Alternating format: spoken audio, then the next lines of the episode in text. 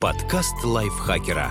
Полезно и интересно. Всем привет! Вы слушаете подкаст лайфхакера. Короткие лекции о продуктивности, мотивации, отношениях, здоровье, в общем, обо всем, что сделает вашу жизнь легче и проще. Меня зовут Ирина Рогава, и сегодня я расскажу вам, почему мы не ложимся спать, даже если надо и очень хочется.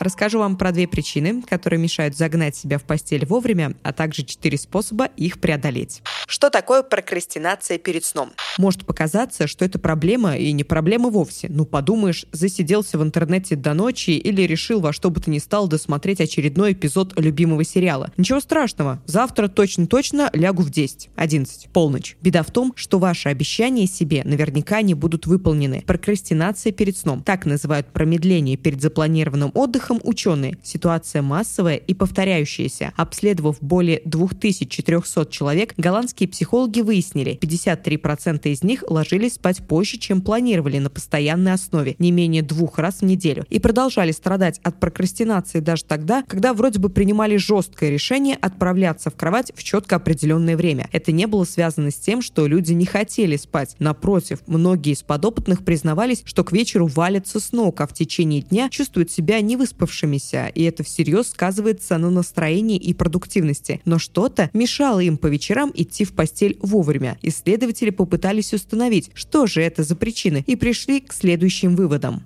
Что не дает нам отправиться в постель? Ученые проанализировали профили всех участвовавших в исследовании добровольцев, чтобы найти те особенности, которые объединяли бы прокрастинаторов и отсутствовали у ложащихся вовремя людей. Таких особенностей оказалось две. Хронотип совы. По крайней мере, в начале начале рабочей недели, понедельник, вторник, среду, совы попадаются на прокрастинации перед сном гораздо чаще, чем жаворонки. Пытаясь объяснить этот факт, исследователи выдвинули такую версию. Совы хорошенько отсыпаются на выходных, а потому просто не понимают, зачем рано ложиться в первые будние дни недели. Их организм за уикенд, привыкший к затяжным ночным посиделкам и поздним подъемам, не может быстро перестроиться. В то же время жаворонки, которые традиционно встают и ложатся рано, не испытывают никаких проблем с отходом ко сну. Их распорядок дня не меняется ни в выходные, ни в будни. Сниженный уровень самоконтроля. Я слишком много контролировал себя в течение дня. Теперь мне нужна возможность расслабиться без оглядки на часы. Примерно так многие поясняют свою прокрастинацию перед сном. Ученые называют это истощением резервов самоконтроля. Чем большему количеству соблазнов человек вынужден противостоять в течение дня, чем жестче ему приходится держать себя в руках в рабочее время, тем выше вероятность, что вечером он будет прокрастинировать, откладывать откладывая сон.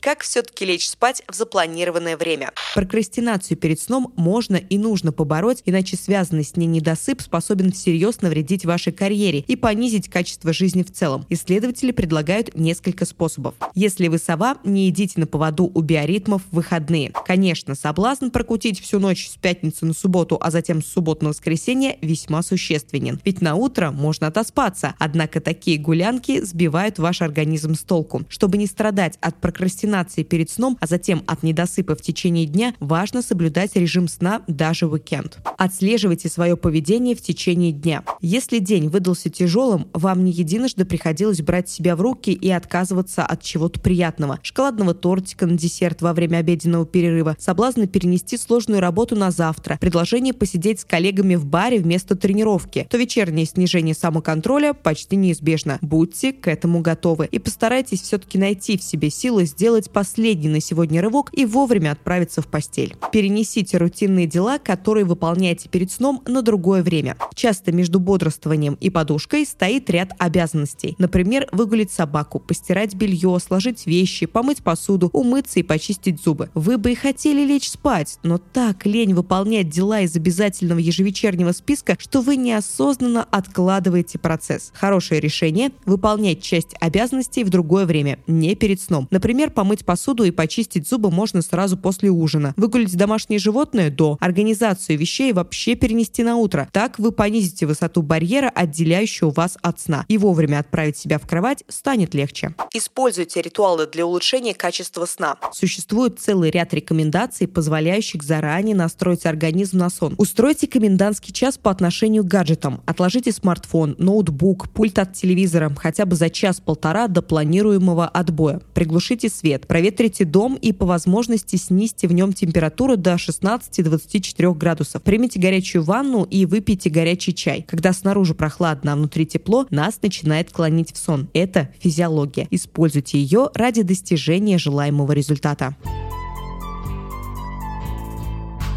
Спасибо большое, что слушали этот выпуск. Автор текста Екатерина Комиссарова. Читал его я, Ирина Рогава. Не забудьте подписаться на наш подкаст на всех платформах, если его сильно любите, чтобы не пропустить следующий выпуск. Также ставьте нам лайки и звездочки и делитесь выпусками со своими друзьями в социальных сетях. Так о нас узнает еще больше людей, и жизнь большего количества людей станет лучше и проще. Всем пока-пока. До следующего выпуска. Подкаст лайфхакера.